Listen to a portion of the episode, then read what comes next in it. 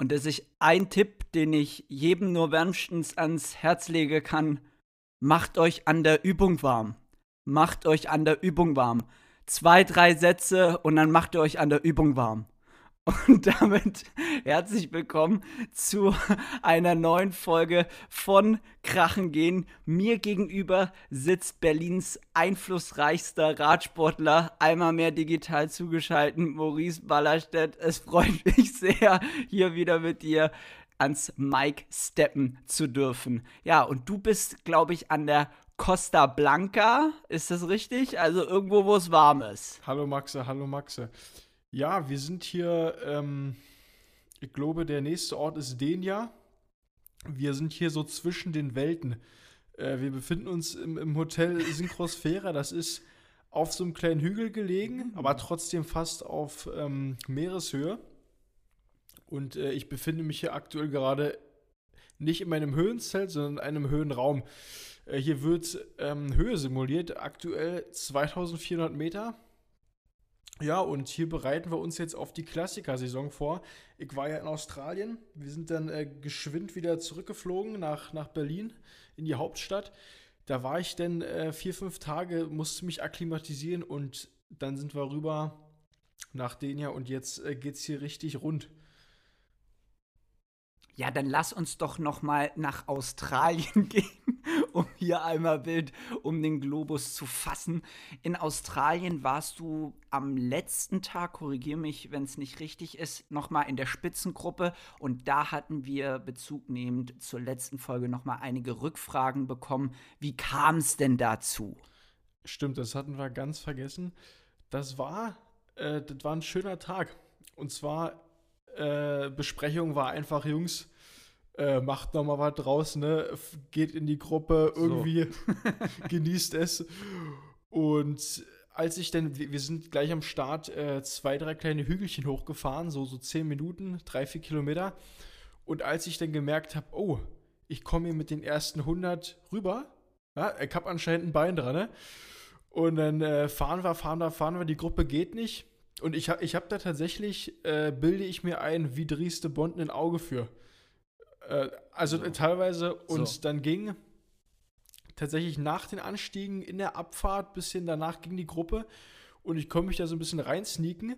Äh, auch Geschke am Hinterrad und äh, ich hatte es dann, also in der Sekunde, wo ich raus war aus dem Feld, hatte ich es dann schon bereut und meinte auch zu Geschke, er komm, mach das ohne mich, weil wir sind so ein bisschen berghoch gefahren und meine ich zu Geschke, ey, komm, fahr ohne mich, ich schaff das eh nicht. Ich bin zu schwer, ich bin zu schlecht.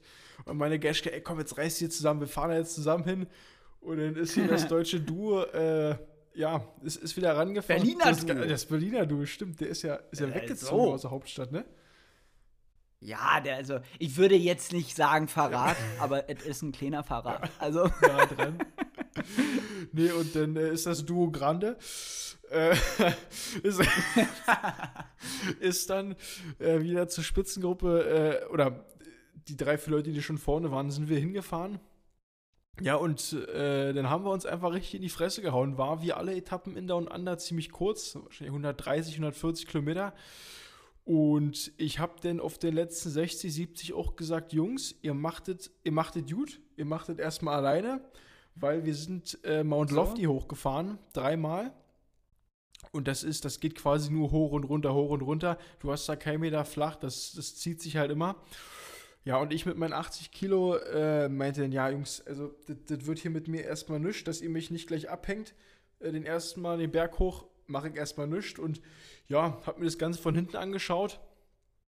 Und äh, wir sind dann doch sehr weit gekommen, wurden dann drei, vier Kilometer vor Ziel eingeholt. Ähm, ja, und hatten da einfach äh, einen schönen Tag. Ich glaube, hätte ich da jetzt richtig ähm, mitgeführt, hätte es auch nicht mehr viel geändert. Dann hätten sie mich erstmal eine Runde früher abgehangen und dann wären sie einen Kilometer weitergekommen. Deswegen war das jetzt alles nicht so äh, dramatisch, aber einfach einen schönen Tag vorne gehabt. Und ich meinte ja schon zu dir, äh, das fanden, glaube ich, viele Leute cool, dass ich nochmal vorne in der Gruppe war, ein bisschen Engagement gezeigt habe, aber ja, äh, ich, ich hätte mir lieber auf einer Sprint-Etappe irgendwie ein gutes Ergebnis gewünscht. Ähm, ja, aber naja, ne, nochmal alles genutzt, äh, gut, gut, trainiert Und äh, die, die Form weiterhin jetzt eine Woche später ist noch gut. Ich war tatsächlich, wo wir dann wieder nach Hause gekommen sind, habe ich mich gefühlt wie so ein Mülleimer. Hab dann ruhig gemacht. Äh, ich habe von vier Leuten den Hinweis bekommen, also von unserem 500 Watt Arzt äh, Jonas Rutsch und von ganz vielen anderen, wenn du aus Australien wiederkommst mit der Zeitdifferenz, mit dem äh, mit dem Temperaturunterschied, du musst wirklich ruhig machen und das hat sich ausgezahlt. Ich habe eine Woche lang nur 180 Watt gemacht und jetzt bin ich wieder, ähm, ja, bin ich wieder fit tatsächlich. Das, das zu Australien. Ja, sehr schön. Sehr schön, das, das freut uns alle sehr zu hören. Und du hast noch mal am letzten Tag einfach gezeigt, Radrennen fahren, das kommt von Radrennen fahren. Um hier noch mal so eine ja.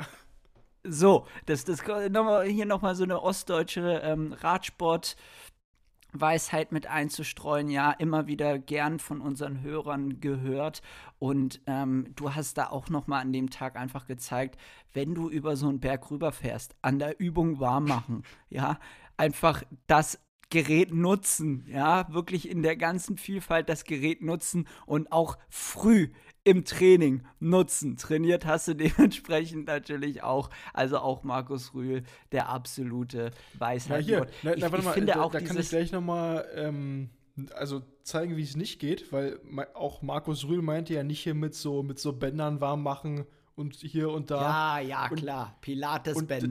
Pilates-Bänder. Da, da habe ich auch am Start, kurz vorm Start, Quinn Simmons, der war da auf seiner Isomatte und hat sich da gedehnt mhm. und so. Mhm. Ich glaube, Bender hat er jetzt nicht gehabt, mhm. aber der wollte auch in eine Spitzengruppe. Hä? Hä? War nicht drinne. Da siehst mhm. du. Ja. War nicht ja. drin. So. So, ne, Quinn Simmons. Da sind wir aber auch mal gespannt. Da, da sind die, die, die, die Tweets sind da stärker wie alles andere. Komm, Quinn, pack die Isomatte ja. ein. Rauf aufs Rad. An der Übung warm machen. nee, also das ist schon, schon legendär gewesen. Naja, und dann bist du ja, wie gesagt, wieder zurück in die Bundeshauptstadt Berlin geflogen. Dort hast du dann eine Woche ganze 180 Watt jeden Tag im Schnitt getreten. Mach das mal zu Hause nach, das macht ganz schön viel Spaß. Und dann waren wir ja auch beim Berliner Sechstagerennen und in der letzten Folge hatten wir ja insgesamt sieben Tickets an der Zahl verlost. Die sind auch alle angekommen. An dieser Stelle herzlichen Glückwunsch und wir hoffen, ihr hattet alle Spaß am Freitag und am Samstag im Velodrom. Wir hatten es zumindest. Wir waren nur am Freitag dort vor Ort und ich muss sagen, Erstmal sehr cool, dass es Sextarien überhaupt stattgefunden hat. Es war ja wirklich in der Schwebe, ob es komplett abgesagt wurde, äh, ab, abgesagt wird. Es waren ursprünglich nur drei Tage geplant, dann wurden es im Endeffekt sogar nur zwei Tage. Und ich war froh, dass es stattgefunden hat. Ich gehe seit vielen Jahren zum Berliner Sextaren, war auch schon bei zahlreichen anderen Sextagerennen. Und ähm, ich finde das immer wieder sehr, sehr schön anzugucken und ein absolutes Highlight im Winter. Und war natürlich da auch emotional total drin, weil vier meiner Teamkollegen im Feld waren, beziehungsweise drei. Und ähm, am Ende sogar auf dem Podium standen. Also eine ne gute Sache, eine runde Sache im wahrsten Sinne des Wortes. Baller, wie hat es dir gefallen? Erstmal, äh, das wäre sensationell gewesen, hätten wir so Fake-Tickets verlostet, wären die da so gestanden. bei 0 Grad. Jetzt wenn wir es so auflösen, war nur Spaß. Ja. Aber, nee, ähm, was die wenigsten wissen, direkt neben mir ist äh, einer, der hat auch mal das Sechs-Tage-Rennen gewonnen bin mir jetzt nicht sicher, ob U23 oder Männer in Berlin. Und zwar Jonas Rickert. Ah, Rickert. Ja. ja. genau, der hat die, die, die U23 gewonnen. Das habe ich auch gesehen. Oh, ich weiß gar nicht. Ähm, auch mit, ich glaube, mit Otto Ver, Vergade ja, oder wie richtig. der Nachname auch immer ausgesprochen wird. Genau, mit dem hat er die U23 gewonnen. Und ich habe das gelesen, tatsächlich noch im, im Programmheft von diesem Jahr. Und ich dachte mir, zack, Rickard, ich kann ihn mir richtig vorstellen. Schön Hotel Columbus in Berlin-Marzahn. Da werden sie mal eingebuchtet beim Sechstagerennen. Noch alter Modus, sechs Tage, zack, schön Sechstagerennen UIV Cup geschossen, U23, Rickard Vergade abgeschossen. Vier Runden Vorsprung. ja, äh, den hätte ich auch mal gerne gesehen. Aber der war dieses Jahr nicht bei uns am Start. Aber sonst, ich, ich fand das eine, eine gute Veranstaltung. Freut mich jedes Jahr wieder. Hatten, hatten wir ja auch schon mal im, im Oktober ähm, hier uns im Podcast ausgetauscht. Ich war ja da in, in Amerika beim NFL- und Eishockeyspiel und das ist natürlich eine andere Liga. Das, äh, das vergleicht man jetzt immer wieder. Also einfach nochmal an dieser Stelle ein bisschen mehr Raketen, Feuerwerk einbauen. Auch, auch mal eine 80-Jährige durch, durch die Luft wirbeln. Survivor of the Day. So. Äh, aber da können wir auch die nächsten Jahre gerne selber mit, mit anpacken. Also, wenn das die richtigen Personen hören, wir, wir würden uns engagieren. Ja, Spaß beiseite. Also war, war super. Äh, die, die Bude war voll. Hoffentlich äh, können wir das wieder auf sechs Tage bringen und dann einfach das Ganze wieder ausbauen, ja. Ja, und wir hatten wirklich so direkt nach dem sechs Tagen so ein bisschen philosophiert, hm, wie könnte man da wirklich noch mal das so richtig attraktiv machen, das Ding, auch so in der in der Welt, wo wir nicht so drin sind, in der Streamer-Welt, da hatten wir ja auch letzte Folge drüber gesprochen, dann habe ich gesagt, Baller, du, setz doch einfach mal einen Knossi und einen Montana Black in Stream und dann machst du das Ding auf Twitch. So, auf Twitch und äh, weiß nicht, YouTube Live, was auch immer. Da bin ich ja Boomer. Bei, bei, bei, bei Stream hört es bei mir auf. Da bin ich äh, stehen geblieben. Da ist bei mir ähm, wirklich noch äh, 2004. Da habe ich keine Ahnung davon. Aber setz doch mal so, so, so ein Montana Black und so ein Knossi dahin und dann erklären dir, dir, warum wechselt der jetzt, Digga? Warum wechselt der jetzt, Digga? Ich raste aus, Digga. Jetzt fährt er noch eine Runde Runde rum, Digga. So, irgendwie zwei so, so Gönnergy-Prodos hinsetzen. das wäre. Digga, der nächste, der, der nächste Runde hier vorne reinfällt, kriegt erstmal 10.000 Gönnergy. Leg ich drauf. Oh Gott, ey. oh, naja, Spaß beiseite. Also, äh, der Brecher Robert Bench, ein Freund dieses Podcasts, der hat es natürlich wie immer sehr gut gemacht. Das fand ich im Übrigen eine sehr gute Sache. Deswegen habe ich das hier nochmal zur Erwähnung gebracht. Dieser Stream, den es gab, ich meine, man konnte über Radnet darauf zugreifen. Das wurde von Pure äh, eingestellt, dieser Stream, und das fand ich wirklich cool. Und am zweiten Tag hat da mein Teamchef auch co-kommentiert. Also das fand ich wirklich eine coole Sache und wirklich interessant. Und sowas, sowas muss Bestand halten. Und dann auch mal, wie gesagt, gerne mal einen Montana Black und einen Knossi nee, reinrotieren nee, das, lassen. Das wäre wirklich nicht schlecht, weil äh, ich war auch mit ein paar Freunden da, die haben nicht so viel mit Radsport am Hut. Und die haben halt da teilweise zugeguckt und ich, ich hab's auch aufgegeben, ich hab's gar nicht erst probiert, denen das zu erklären. Weil, weil, also, Madison, ich glaube, das haben wir in den ersten drei, vier Jahren vom Radsport selber nicht richtig verstanden. Das ist ja irgendwie schwierig. Da brauchst du ja auch ein Auge, also um, um das zu sehen, wer jetzt gerade wo reinwechselt und alles. Und wenn so ein Montana Black das moderieren würde, wie geil wäre das? Da würden 50 Prozent der Zuschauer sich richtig, also die würde man richtig mitnehmen. Digga, verstehe ich nicht. Was ja. ist das für eine Scheiße? Die so, ja, ja. denke ich mir auch so. Ja, ja, ja, ja, aber ja, das stimmt. Das ist, also das wäre, das wäre großartig. Also das ist ja auch so ein, so ein, ähm, so ein Gebot der, der Neutralität, der Objektivität, die man da ja so walten lassen könnte. Einfach so frische, in der Branche unverbrauchte Leute rein, reinwechseln. Montana Black und Knossi, zack. Meinetwegen dürfen sie auch noch ein bisschen Casino.de ja. Werbung machen oder was auch immer. Und dann, Digga, Digga, darauf erstmal, Digga, fährt der rum, Digga. Voll stark, kluge, Digga. Und, und Rachenort. Wurde äh, auch noch. Drachenlord! Drachenlord. da, wie viele Runden sind es jetzt? 300, 3000, 3000, wie viele Runden? Drachenlord, Drachenlord wäre auch überragend. Der, also wenn, wenn Montana Black und Knossi nichts checken würden bei einem Sechstagerennen, dann würde Drachenlord wirklich, also mal so rein gar nichts bei einem Sechstagerennen verstehen, weil der ja sonst auch gar nichts versteht. Stell dir vor, Drachenlord bei den Six Days. Das wäre also äh, wär sensationell. Da würden wir die Bude richtig voll kriegen. Selbst für 200 Euro pro Ticket. Ja. Äh, nee, also das, das ist sowieso bei uns, äh, Maxe und mir. Die Kommunikation bei Instagram äh, findet ausschließlich über Drachenlord-Videos äh, statt. ja, immer nur am Tag Drachenlord irgendwie äh, direkt an Maxe. Das ist schon, also sehr guter Mann. Sehr guter Und ich freue mich richtig. Ich, ich, ich freue mich richtig immer, wenn ich sehe, Maurice Ballerstadt sagt, dann sehe ich schon so Drachenlord, Legende, weil sie irgendeine so x-beliebige Seite und dann freue ich mich richtig und es wird immer wilder und man weiß auch immer nicht, wenn man dieses Video öffnet, dieses Reel, was kommt da jetzt auf einen zu? Weil der hat offensichtlich so viel gestreamt und da sind wir wieder beim Thema in seinem Leben, dass da so viele Videos von ihm im Internet kursieren können, dass man da nie satt rausgehen kann. Aber ich finde generell, unsere Krachengehen-Legenden, die sollten stärker in die Zivilgesellschaft etabliert werden. Die müssen zivilgesellschaftliche Akteure sein, die müssen Positionen übernehmen, zum Beispiel in Markus Rühl. Bringt den Mann doch einfach mal in die Politik, in Markus Rühl. Ja, der, weißt du, der, der steht da mit einer Einfachheit, der packt die Sachen im wahrsten Sinne des Wortes an und, und, und, und macht euch an der Übung warm. Kurze, ja, macht euch an der Übung warm. Wenn wir, wenn wir hier schon so dabei sind, dann auch nochmal äh, noch ein weiterer Instagram-Tipp. Wir, wir liefern ja hier ab und zwar wird mir auch wieder immer wieder in die äh, mein Instagram gespült und zwar der heißt West Hansbury. Also wie West und dann Hunds und dann Burry. Der, der Typ, ist, also der, der schneidet sich immer so Leberwurstbrötchen auf und isst die dann und redet so ein bisschen mit der Kamera. Einfach mal, einfach mal anschauen. Ist auch sehr lustig. Das schicken Jason und ich uns immer rum. Der, der, frisst, der frisst einfach so Bockwurst. Oh, also, Jungs, Leben genießen. Das, also, Ah, schon sehr stumpf Instagram, aber äh, ja, macht Spaß.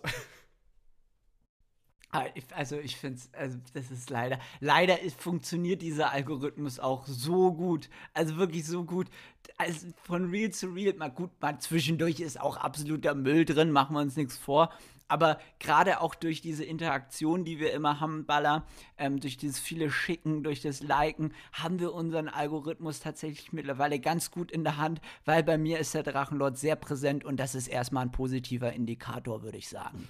Auf jeden Fall. So, weiter äh, zum Papst. Wir, wir gehen weiter zum Papst. Das Intro heute von Markus Rühl, das hätte auch eine Predigt vom Papst sein können. Also bitte nicht verwechseln. Aber der Papst, Mathieu van der Poel, Papst des Crosssports und Papst des Radsports im Allgemeinen, ist mal wieder, wer hätte es anders gedacht, Cross-Weltmeister geworden zum sechsten Mal. Baller, was sagst du? Was macht dein Teamkollege da im Schlamm? Sensationell. Es haben, glaube ich, ja, es haben fast alle damit gerechnet, ähm, was ja nicht heißen kann, dass es trotzdem schief geht. Wenn du dich erinnerst, Flandern, ist nicht 20, 21, wo, wo Mathieu mit Kaspar Askren zusammen äh, auf die letzten 200 Meter kommt. Kannst du dich noch daran erinnern? Da ja. hat ja auch jeder gedacht. Ja. Ah, das haben wir zusammen ja, ach, geguckt. Das haben wir zusammen ja, geguckt. Genau. Da hat ja auch jeder gedacht, okay, Mathieu van der Poel, der wird den Askren ja richtig jetzt, also versenken, ja. Und kam dann auch anders. Ja. Und im Cross ist es ja noch wahrscheinlicher, dass dir whatever ein Vorderrad wegbricht oder du stürzt. Und dann ist es dir laufen, aber nein, er hat es über die Bühne gebracht. Äh, wirklich, ja, Weltklasse. Jetzt stellt sich die Frage, ob Mathieu, äh, Mathieu die nächsten Jahre weitermachen wird. Das, das war jetzt auch oft in den News, dass wenn er jetzt nochmal Weltmeister werden wird, äh, Weltmeister wird, ob er sich denn weiter darauf überhaupt konzentriert oder ob er einfach sagt, ich mache jetzt nur noch Mountainbike und Straße, weil es ja doch eine ganz schöne Belastung ist mit Cross und Straße gleichzeitig, dann hast du einfach keine richtige Off-Season, sondern kannst dir maximal eine Woche Pause gönnen. Ja, was sagst du? Ja, und das Ganze das Ganze war nicht nur so eine inhaltslose Debatte und so einen Küchentalk, sondern das war tatsächlich handfest, weil er hat das selber so zur Sprache gesagt. Er hat gesagt, ich denke wirklich schwer darüber nach, ob ich 2024, 2025 die Cross-Saison überhaupt noch bestreiten wär, werde, weil viel zu gewinnen außer der Weltmeisterschaft habe ich eigentlich nicht. Und die kann ich einfach jedes Jahr aufs Neue gewinnen und die Rennen drumherum, das soll jetzt nicht arrogant klingen, aber die habe ich halt alle schon gewonnen und auf der Straße gibt es für mich noch so, so viel zu holen und ich habe mich eh schon in den letzten Jahren mehr und mehr auf die Straße fokussiert, konzentriert und möchte da Siege feiern zukünftig. Und ich kann das total nachvollziehen, weil er jetzt mittlerweile auch tatsächlich mit eurem Team ja richtig was aufgebaut hat.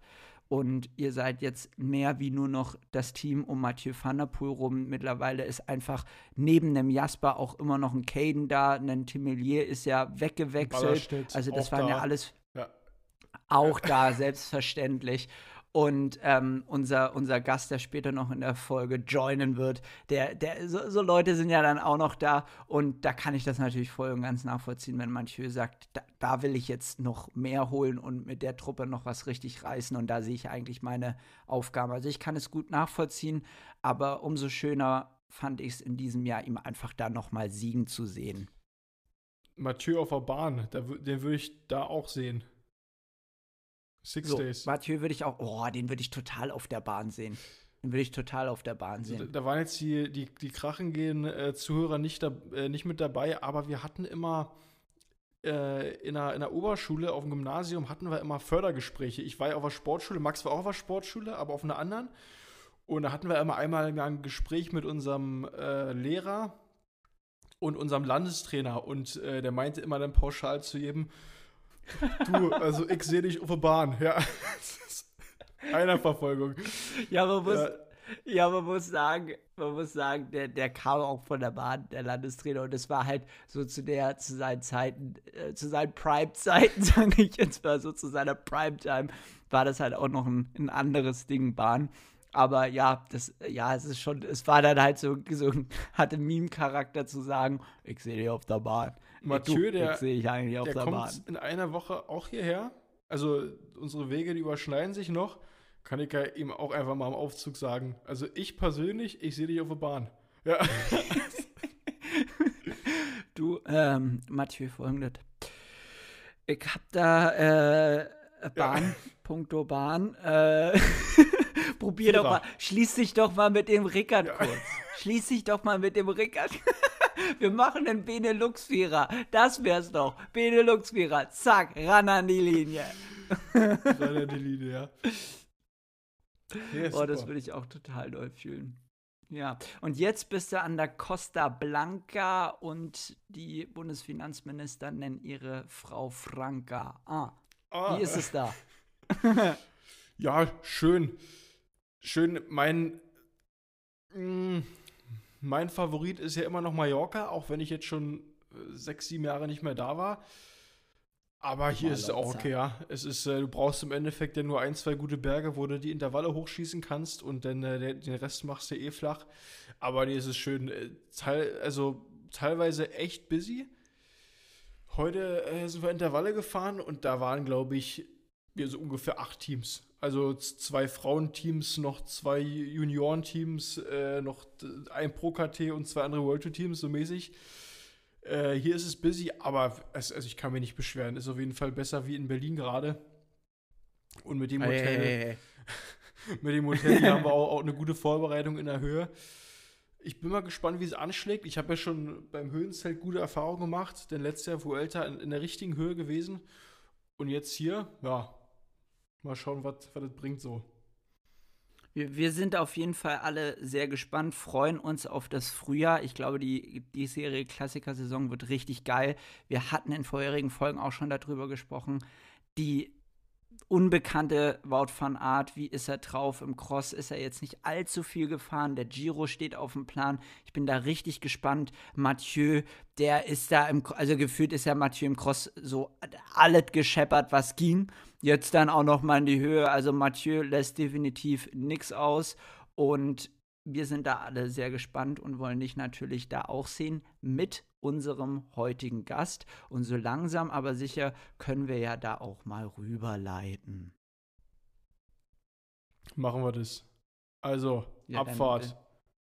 Dann, dann leiten wir darüber und denkt dran, nehmt das noch mit, bevor wir hier zum Gast gehen macht euch an der Übung warm. Ja, egal ob ihr eine Klausur vor euch habt, ich bin gerade in der Klausurenphase, macht euch an der Übung warm. Nicht zu viel lernen, an der Übung warm machen. Ja, also viel Spaß mit unserem Gast und bleibt stabil und vor allem auch ganz lieb und ähm, offen und weiß auch immer zueinander. Bis gleich. Ciao. Unser heutiger Gast ist wohl einer der schnellsten, die wir hier je bei Krachen gehen hatten. Er ist Gewinner einer Giro-Etappe, Sieger der Tour de Normandie und, und, und. Und vor allem Zweiter in Roubaix hinter einem gewissen Peter Sagan, der damals auch noch in seiner Prime fuhr. Herzlich willkommen an Ballas Teamkollegen, der sich selbsterklärend gerade mit ihm im Teamtrainingslager befindet, Sylvain Dillier. Schön, dass du da bist. Hallo und danke vielmals, dass ich da Teil äh, eures Podcasts sein darf. Ja, äh, von mir auch nochmal Hallo. Ich, ich sitze hier äh, mit Silvan, auf der, nicht auf der Terrasse, aber ähm, neben dem Fahrstuhl. Da ist so eine schöne Sitzecke und wir, wir blicken hier auf. Was, was ist denn vor uns? Ist es. Costa Blanca. Costa Blanca, genau. Boah, das, also das klingt auf jeden Fall wesentlich besser als so ein graues Berlin. Das ist, das ist gerade nicht so dolle, kann ich euch sagen. Also hier ist auch nicht so viel los, außer Regen und kalt und naja, Baller, du kennst es. Klar, ich, ich kenn's. Ja, dann lass uns doch direkt mal, bevor wir hier zu Sylvain springen und so ein bisschen seinen Werdegang euch nahelegen und äh, wie er dahin gekommen ist, wo er jetzt ist, darüber sprechen, was habt ihr denn heute gemacht und was habt ihr bisher im Trainingslager so gemacht? Was ist passiert? Na, naja, heute äh, zur Abwechslung gab es mal einen Ruhetag, äh, wobei die Abwechslung auch äh, relativ bescheiden ist. Wir saßen trotzdem auf dem Fahrrad, aber wir durften äh, auf jeden Fall uns einen Kaffee gönnen und äh, das war schon ein Highlight. Wir, wir, haben uns sogar einen Kuchen geordert, mal, mal ab, äh, abwechslungsweise. Ja? Das, das ist auch nicht selbstverständlich hier bei Alpecin. Äh, da gelten strenge Regeln, ja. Äh, was nicht auf dem Performance-Sheet steht, wird auch nicht gemacht. So, und It's was habt ihr calculated. für einen Kuchen geordert? Uh, Cheesecake, klassisch. Oh, ja, ich oh, hatte stark. auch Cheesecake. Sehr stark, sehr, sehr stark. Ja, und Aber äh, war, war ein fruchtiger Cheesecake, muss man sagen. War trotzdem noch ein bisschen gesund. Sehr gut. Äh, Baller, du hast schon gesagt, heute wurde auch mal zwischendurch ein bisschen schneller gefahren. Was heißt ein bisschen schneller fahren und äh, wie, wie kommt es bei Alpecin dazu? Ach, äh, heute, heute war tatsächlich sehr ruhig. Normalerweise äh, langsame Tage gibt es nicht und die Regel Nummer 1, die bleibt immer noch bestehen. We, we wait for no one. Aber nee, heute, heute war okay. ja, die, die Regel, die hat auch Dries de Bonn mit etabliert, ja leider nicht mehr bei uns. Oh, ähm, schade. Aber nee, genau, heute, nee, heute ganz ruhig. Wir haben ja jetzt schon äh, einige Tage absolviert. Äh, Silvan ist ja auch schon früher hergekommen äh, mit mir zusammen, weil wir beide ja äh, ein ähnliches Rennprogramm haben. Wir bestreiten beide die UAE-Tour. Du, du, bist auch bei Paris-Nizza? Ja. Ja, genau, UAE-Tour Paris-Nizza. Ähm, nee, genau, deswegen sind wir schon ein bisschen früher angereist, haben schon die ersten Trainingseinheiten absolviert und jetzt der erste richtige Ruhetag. Ja, sehr gut. Das, das klingt auf jeden Fall gut. Das heißt, gleiche Rennen, die ihr fahrt, was sind das dann im Umkehrschluss? Also vielleicht könnt ihr das auch mal ganz konkret benennen, euer Frühjahr. Was steht jetzt als erstes an und wo sind die Highlights? Wie? Ähm, ja, eben UAE-Tour als erstes, dann äh, Paris-Nizza. Und danach geht es äh, für mich nach Belgien mit Gent-Wevelgem. Ähm, was kommt dann noch? Ja, dann ist eigentlich schon fast Flanders und Paris-Roubaix. Und dazwischen kommt äh, ja De Panne, ähm, fahre ich glaube ich noch, genau. Und dann ist äh, der erste Teil der Saison schon wieder vorbei. Du, da haben wir eigentlich ein ähnliches Rennprogramm. Also bis auf, äh, ja, ich, ich fahre Brügge de Panne, Dwarsdorf Flandern, Ronde Roubaix. Da, ja, Silvan und ich machen alles zusammen. Die, die deutsche, deutsch-schweizer Fraktion haben sie jetzt zusammengelegt. Haben sie zusammengelegt. Das sind auch alles Rennen, die so klingen, als wenn sie richtig wehtun. Also Schweinerennen, sagen wir hier bei Krachen gehen dazu. naja, wenn es ja nur wehtun würde, würde das ja noch gehen. Ja. Okay, Meistens dann, ist ähm, äh, Rollstuhl angesagt.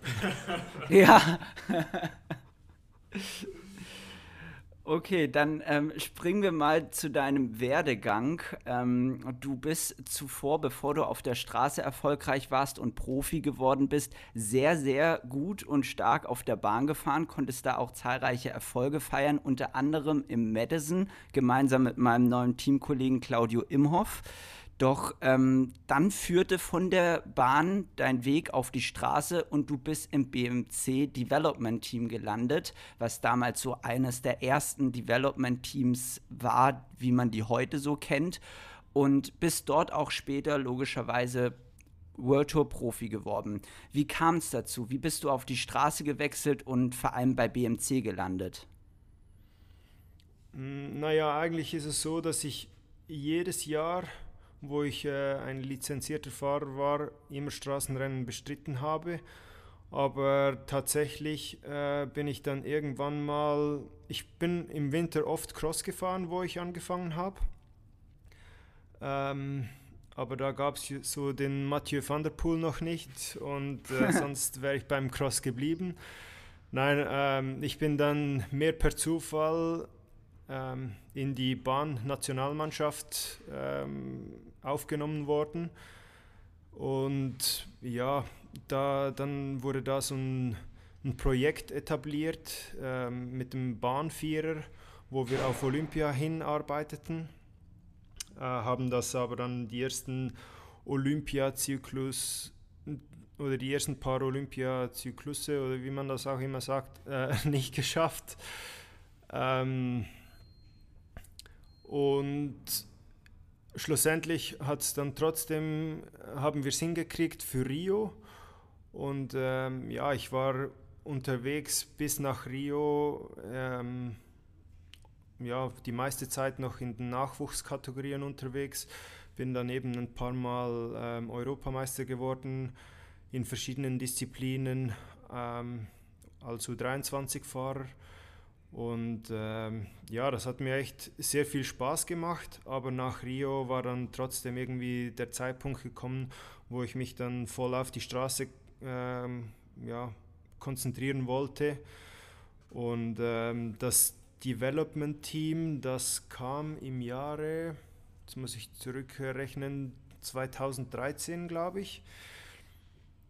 Ähm, und Damals war Rick Verbrücke, der ein sportlicher Leiter war beim Profiteam, hat dann so dieses BMC Development Team übernommen.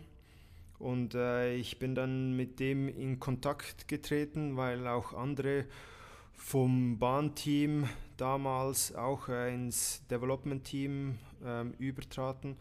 Und er hat gemeint, ja, dir fehlt vielleicht noch ein Jahr, bis du richtig bereit bist für äh, die Profiszene lass uns äh, dieses Jahr ein, beim Development Team ähm, gut durchgehen und dann, äh, und dann bist du sicher dabei ähm, beim Profi-Team, beim World Tour Team ab 2024 und äh, so war das dann auch.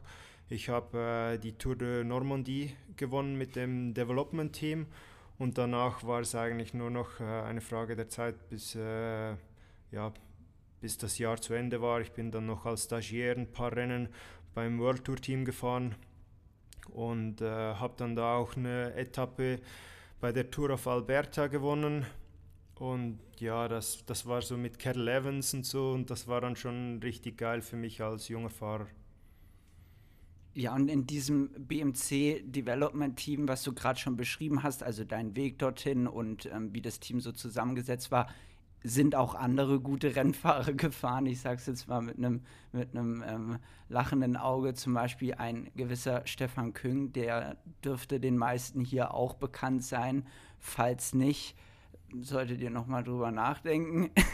also sehr viele gute Rennfahrer. hier im Hotel. Mit Ach echt? Sind wir gestern schon, mit dem sind wir gestern nach Hause gefahren. Der, wir sind gestern sechs Stunden gefahren und letzte Stunde ähm, hat er uns eingeholt und dann sind wir einfach hinter dem, also er war auf dem Zeitfahrrad, sind wir da hinter dem einfach nach Hause noch äh, kutschiert worden, ja. War auch gut.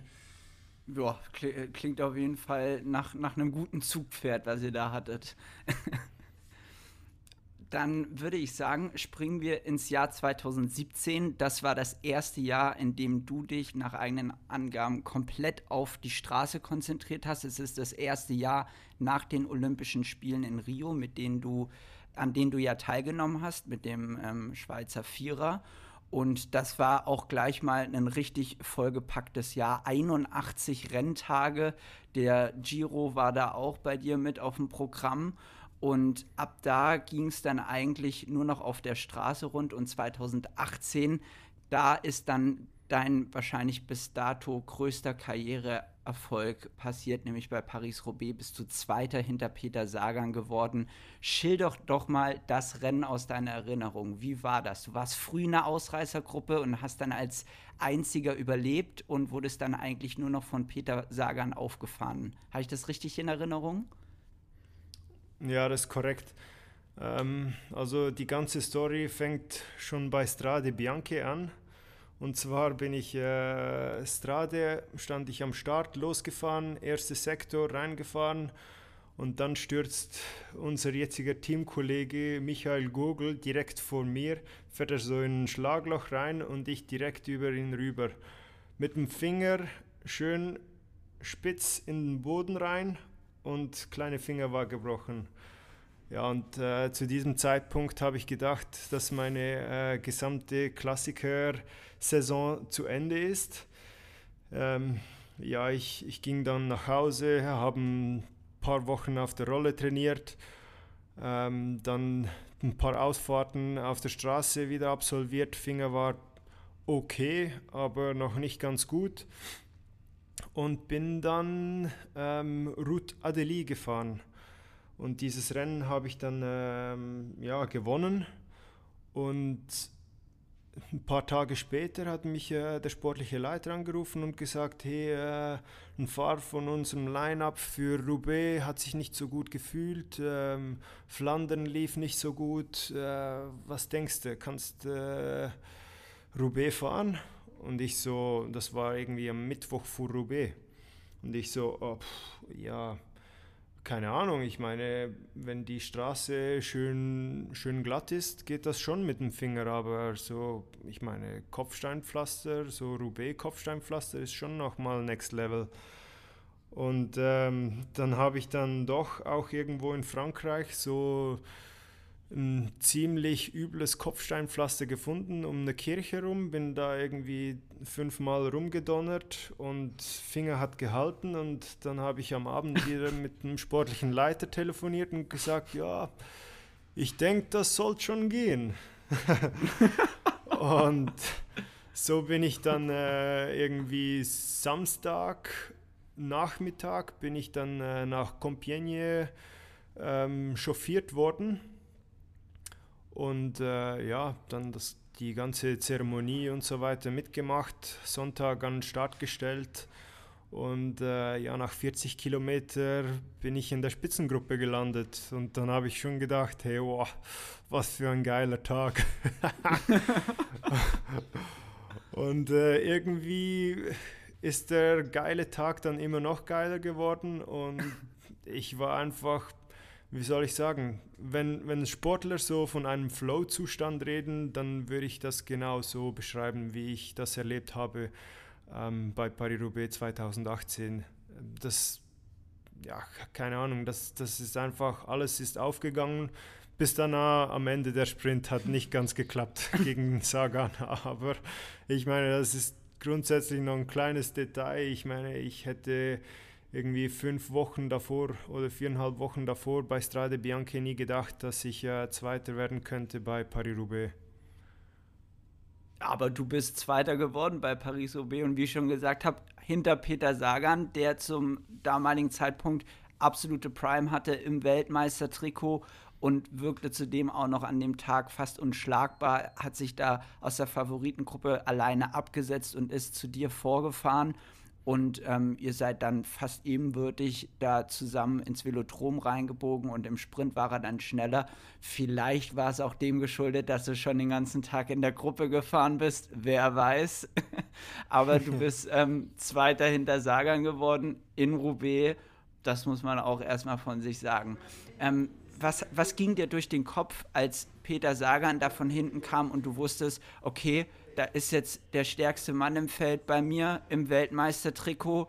Jetzt muss ich nur noch dranbleiben oder jetzt hole ich das Ding. Was ging dir da durch den Kopf? Grundsätzlich war äh, Peter Sagan wie Teufel und Engel in einer Person. Ähm, ja, ich muss schon sagen, ohne Sagan wären wir wahrscheinlich nicht äh, vor den anderen Favoriten geblieben. Also der hatte schon noch richtig Dampf über die Pavés. Ich äh, habe da echt gekämpft, äh, um an seinem Hinterrad zu bleiben. Habe dann aber auch gleichzeitig meine Führungen auf den normalen Straßen wahrgenommen, weil ich einfach auch auf eine Art und Weise mit ihm kooperieren wollte. Ähm, ich wusste, wenn ich das nicht tue, dann kommen da irgendwie sieben andere Top-Favoriten, äh, schließen zu uns auf und dann ist ein Podium mehr oder weniger ausgeschlossen für mich. Und so habe ich halt dann trotzdem irgendwie mit ihm kooperiert. Äh, von daher war halt dann auch irgendwie so ein Engel, aber ein absoluter Teufel, wenn es dann um den Sprint, um den Sieg ging. Und äh, ja, da hatte er dann doch die Oberhand. Aber auf jeden Fall, ja, war ich auf eine Art und Weise froh, dass, dass er zu mir aufgeschlossen hat oder zu uns. Am Anfang waren wir noch mehrere Fahrer, wo dann einer nach dem anderen abgeplatzt ist und ich äh, konnte mich da irgendwie über die, über die Strecke retten. Ähm, aber ja, eben äh, am Ende gegen ihn in seiner Primetime da zu siegen, äh, war schon richtig schwer. Oder aber halt zweit, nicht machbar. ja, aber zweiter muss man halt, wie gesagt, auch erstmal in Rupi werden, vor allen Dingen, wenn die Vorbereitung davor so gestört war und man irgendwie auch gar nicht so richtig damit gerechnet hat, dort zu fahren. Das nochmal ähm, nachtragend gesagt. An, an, äh, an, dieser Stelle, ich würde mal kurz einhaken und zwar, äh, mich ja. würde mal interessieren, ob, ob du schon immer derselbe Fahrertyp warst, wie du jetzt bist, weil äh, bei uns wird Silvan auch Silvan Medio Delier genannt, weil, weil er so gefühlt den ganzen Tag 400 Watt fahren kann. Äh, so. Äh, hat sich da in deiner Karriere irgendwas geändert oder bist also warst du immer so der, der Typ, der einfach also den ganzen Tag lang richtig ballern konnte oder hat sich das erst entwickelt mit der Zeit? Mm, ich würde schon sagen, dass ich so vom Fahrtyp na, schon mehr dieser Mediotyp äh, immer gewesen bin. Klar, so vielleicht zu den jungen Jahren ist man vielleicht noch ein Tick explosiver, einfach von Natur aus. Aber sonst, äh, wenn man mal anschaut, wie ich mir eigentlich meine Siege geholt habe oder meine Erfolge, dann ist das schon immer so im Medio-Style gewesen. halt, äh, ich sage jetzt, ja, das, das waren dann halt eigentlich meistens immer so Fluchtgruppen und dann irgendwann sind vielleicht so die Top-Favoriten noch zu mir aufgeschlossen, aber die waren dann, wo wir dann alle zu, zusammen vorne waren, waren die dann halt auch gebacken, weil die mussten halt auch einen richtigen Effort leisten. Und ähm, ja, so habe ich zum Beispiel auch die Route Süd gewonnen. Das ist eine Rundfahrt mit Tourmalet und so. Und ich meine, ich bin jetzt nicht irgendwie der geborene Kletterer, aber ich bin halt einfach zwei Tage von den vieren war ich in der Spitzengruppe und habe dann halt irgendwie so meine fünf Minuten Vorsprung irgendwie über die Berge gerettet. Und ähm, ja, von daher bin ich schon so der geborene Mediotyp. ja, da musst du dich ja super gut mit Rieste Bond verstanden haben, oder? Ähm, ich kann absolut gut nachvollziehen, was Trieste Bond macht und äh, wie er das macht, ist echt super geil. Ich glaube auch, dass ein Teamwechsel für ihn ähm, total Sinn macht. Ähm, ich sehe das jetzt halt bei mir. Ich bin hier mehr als äh, Helfer im Einsatz. Ähm, ja, da ich halt bei den großen Rennen, wo wir halt auch richtig große Lieder dabei haben, wie Mathieu, Jasper oder Caden oder so, ähm, da gibt es halt keinen Platz mehr für Spitzengruppen. Da, da lassen dich die anderen Teams auch nicht mehr fahren. Und äh, deshalb ist das vielleicht auch mit ein Grund, wieso, dass ich äh, die letzten paar Jahre keine Erfolge mehr hatte in, von Spitzengruppen aus. Aber anhand der Rennen, die du gefahren bist, kann man auch ganz gut sehen, ähm, da fährt man ja auch nur in so einem Team, wenn man zu den absoluten Top-Top-Fahrern gehört und deine Kapitäne bei den Rennen, wo du gefahren bist, die waren ja auch immer durchweg erfolgreich. Du hast ja schon ein paar Namen genannt. Ich wollte vorhin noch mal nachtragen zu diesem Jahr 2018, nämlich im Jahr davor 2017 war die von mir angesprochene Giro-Etappe, die du gewonnen hast. Und ähm, mehr will ich dazu auch gar nicht sagen, denn es ging dann für dich weiter vom Team Age Dessert, wo du nach deiner BMC-Zeit warst und auch deinen Roubaix-Erfolg gefeiert hast und ähm, 2017 war dein Giro-Erfolg bei BMC übrigens noch im letzten Jahr. Bist du dann zu Alpecin Phoenix, war der damalige Name, gewechselt, dem Team, wo du jetzt immer noch bist und Teamkollege von Maurice geworden bist.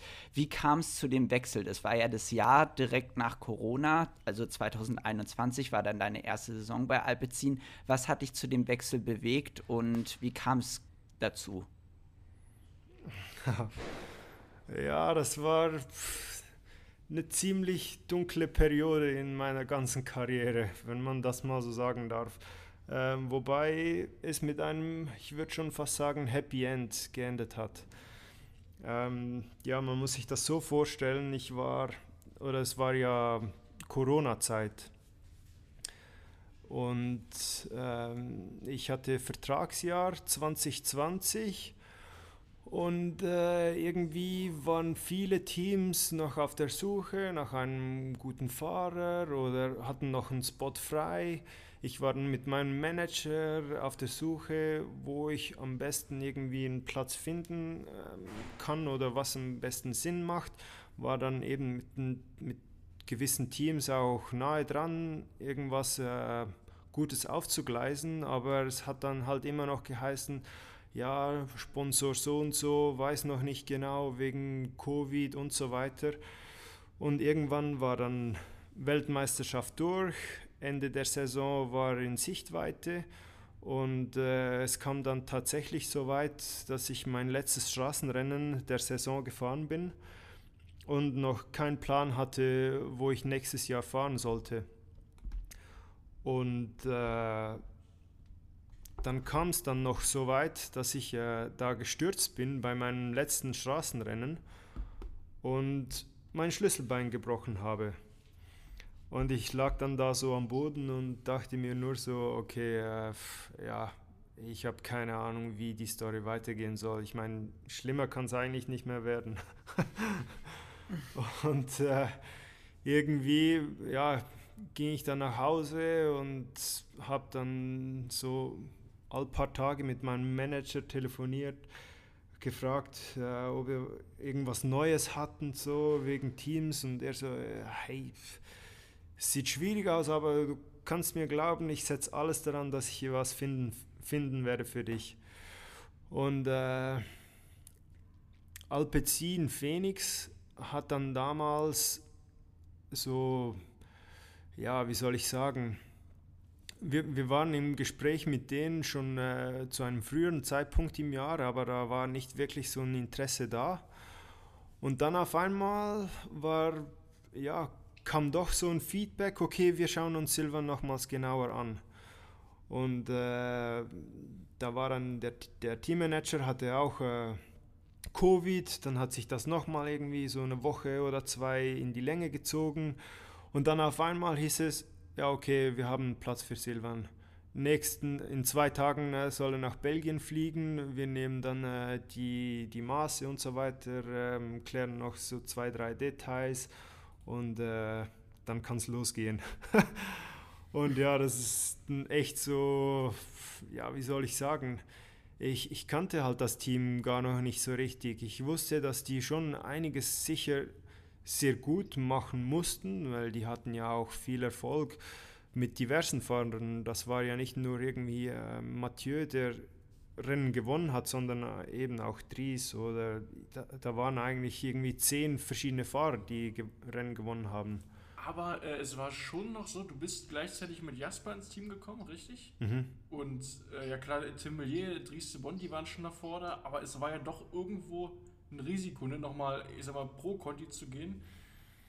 äh, also jetzt im Nachhinein drei, vier Jahre später denkt man sich ja, okay, ja, war, war klar, wie es kommt mit Mathieu an der Front, ja, aber ähm, äh, irgendwo doch ein Risiko, wenn man jetzt zurückblickt, ja, aus damaliger Sicht.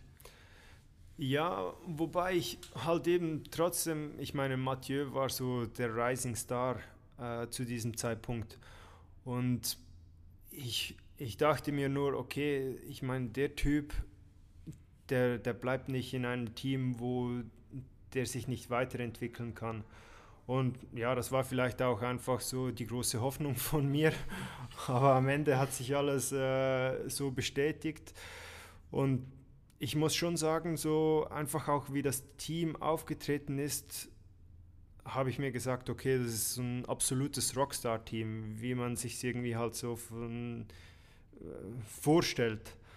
Irgendwie einfach so durchgestylt, das ganze Outfit, komplett schön weiße Socken, wie sich's gehört.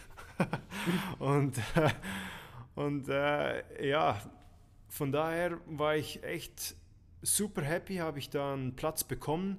Und wo ich dann so im, im Teamcamp angekommen bin, das erste Mal bin ich da ein Mechaniker runter, einen Keller. Und dann sah ich so einen ehemaligen Mechaniker von mir zu BMC-Zeiten. Und der war nicht nur irgendein Mechaniker, der war damals bei BMC Head-Mechaniker. Und dann musste der sich erklären lassen, wie man ein Fahrrad aufbaut von unserem Teammanager. Und ich meine, das war echt so für mich so, hä? Also wie jetzt? Der Teammanager erklärt gerade dem neuen Mechaniker, der damals vor irgendwie sechs Jahren Head Mechanic war bei BMC, wie man ein Fahrrad aufbauen muss. und, und ja, da wusste ich irgendwie, okay, das Team funktioniert nochmal ein bisschen anders. Und das, das sehe ich jetzt halt einfach auch von meinen früheren Teams, dass hier einfach so die Kommunikationswege viel kürzer gehalten werden. Und wenn es irgendwo ein Problem gibt, dann wird das gleich eliminiert. Es kommt direkt eine Entscheidung, so machen wir es. Und die Entscheidung ist dann halt auch irgendwie gut begründet. Kann vielleicht für die eine Partei dann als Fahrer sieht man das vielleicht ein bisschen anders, aber das, was die uns grundsätzlich so predigen, hat halt trotzdem irgendwie Hände und Füße. Und ich denke mal, das ist auch ein bisschen ein Grund, wieso dass wir jetzt die letzten paar Jahre extrem gewachsen sind und auch extrem erfolgreich waren. Also wir halten fest, kurze Kommunikationswege und klare Ansprachen bei Albezin de Koenig. ähm, Korrekt. Ja, okay, alles klar. Jetzt sind wir im Jahr 2024. Wir haben schon über das Frühjahr gesprochen. Für dich sieht das Frühjahr eigentlich ähnlich aus, wie die Frühjahrssaisons der letzten Jahre auch schon ausgesehen haben. Also du nimmst eigentlich alles mit, was Rang und Namen hat und was vor allem auch wehtut. Und wirst da wahrscheinlich viel an der Seite von Mathieu fahren und der wird da auch wieder ganz vorne fahren. Jetzt ist es aber auch wieder ein Vertragsjahr für dich, wie eben dieses 2020er Vertragsjahr. Dementsprechend stelle ich dir hier mal so eine ganz kleine Frage. Was nimmst du dir für dieses Jahr vor und was kommt nach dem Frühjahr und wo blickst du jetzt noch in die Zukunft hin? Mm, ja, ganz so korrekt ist es nicht. Ich bin nicht mehr in einem Vertragsjahr. Ich konnte schon äh, äh, meinen Vertrag verlängern bis äh, 25. Ähm, ja, da bin ich echt froh drüber. Irgendwie gibt es halt so eine gewisse Sicherheit ähm, und ja, ist definitiv ein bisschen stressbefreiter. Und ja, wie soll ich sagen, das ist halt. Ähm, ja, für mich ist immer wichtig, dass ich die Rennen grundsätzlich auch mit einer gewissen Lockerheit angehen kann. Das ähm, hat sich eigentlich so in der Vergangenheit einfach gezeigt, wenn ich stressfrei Rennen fahren kann, dann, dann kann ich mein Potenzial viel besser abrufen, wie wenn ich da irgendwie unter Druck komme. Und ähm, Jetzt bist du letztes Jahr die ähm, Tour gefahren Und ist es dieses Jahr auch wieder ein Thema für dich oder ähm, welche, welche Grand Tour steht bei dir dieses Jahr auf dem Plan? Ja, geplant ist äh, die Tour und ich denke mal, wenn das alles so nach Plan verläuft, dann werde ich da auch wieder ähm, dieses Jahr nicht nach Paris fahren, sondern nach Nizza, äh, was sicher ein bisschen speziell sein wird. Aber ja, die Tour ist geplant und ähm, in der Vergangenheit oder die vergangenen Saisons wo, war die Vorbereitung auch immer sehr smooth über die Bühne gegangen und äh, ich, ich denke mal, das wird auch dieses Jahr wieder so sein. Und äh, zuvor ist dann auch die Tour de Suisse, ähm, was dann halt mehr so ein Vorbereitungsrennen ist äh, vor Heimpublikum für mich, was halt sicher auch so für die Fans und für die Family ein, ein Highlight ist und dann für mich halt auch ein Highlight äh, sein wird. Ja, dann hoffen wir mal, dass wir dich auch bei der Tour sehen. Es wäre deine zehnte Grand Tour. Du bist alle Grand Tours auch schon gefahren, also viermal die Tour, dreimal den Giro und zweimal die Vuelta. Die Tour in diesem Jahr mit Ende in Nizza und nicht in Paris wäre damit die zehnte. Ja, vielleicht, Baller, wenn du dich anstrengst, bist du auch dabei. wir würden das ja auf jeden Fall alle sehr dolle feiern. Und nochmal eine ähm, von mir zumindest abschließende Frage. Sylvain, wie schlägt sich denn der Baller? Gib doch da mal, gib doch da mal ein Statement. Wie schlägt sich denn der Baller? Und äh, ist, er, ist er brav im Trainingslager? also, wo er vorhin gesagt hat, äh, Rule number one, we wait for nobody, habe ich mir nur gedacht, hoffentlich wird er nicht das nächste Opfer. Ja, das, das stimmt schon. Da muss man, äh, muss man aufpassen, wenn man einmal irgendwie zu lange beim Pinkeln braucht oder eine, äh, eine Abzweigung falsch nimmt, dann, dann erinnern sich die anderen auch sofort dran und dann äh, sind sie weg, ja. Ey, äh, dem fällt mir nur gerade ein, hatte ich bestimmt auch schon mal erzählt, das war äh, Vuelta Höhentrainingslager, hat Jason eine falsche Ausfahrt genommen, wir sind alle nach links abgebogen, er gerade. Das hast du noch nie erzählt. Sag mal. Nee, Jedenfalls, wir sind dann so aufs Gaspedal getreten, dann eine Stunde lang Anschlag gefahren, bis Jason wieder zurückkam. Das ist, das ist äh, so immer lustig. Das ist schön hier. Wurde so schon mal jemand gedroppt? Das ist die wichtigste Frage. Ja, ja, ja, artet ja auch dann manchmal aus, dass dann einfach alle irgendwie einzeln im Hotel ankommen, ja. Äh, Boah, ich ich habe tatsächlich äh, auch noch mal eine Frage und zwar, ähm, habe mich damit nie richtig beschäftigt, aber du veranstaltest auch dein eigenes Rennen bei dir? Oder wie, wie sieht das aus? Kannst du das nochmal erklären? Ja, so, ähm, ich habe so eine kleine Rennserie, äh, nennt sich Dilia Classics. Und zwar besteht das äh, im Moment aus zwei Rennen oder zwei Veranstaltungen. Das eine ist äh, der Gipfel Gran Fondo am 4. August. Das ist in Bad Zurzach äh, bei mir in der Region. Und ähm, das kann man sich vielleicht ein bisschen vorstellen wie so ein Amstel Gold Race. Das ist so, äh, das findet statt in der Region vom Jurapark. Aargau nennt sich diese Region. Und da gibt es eigentlich so gefühlt eine Million Hügel. Und halt ganz viele kleine Straßen. Und äh, ich habe die Strecke so designt, dass man keine Straße zweimal fährt, aber halt jeden Hügel irgendwie ein, zweimal. Und ähm, ja, es gibt verschiedene Streckenlängen. Die eine ist äh, ca. 50, dann die andere ähm, knapp 80 und eine 120 mit anständig viel Höhenmetern.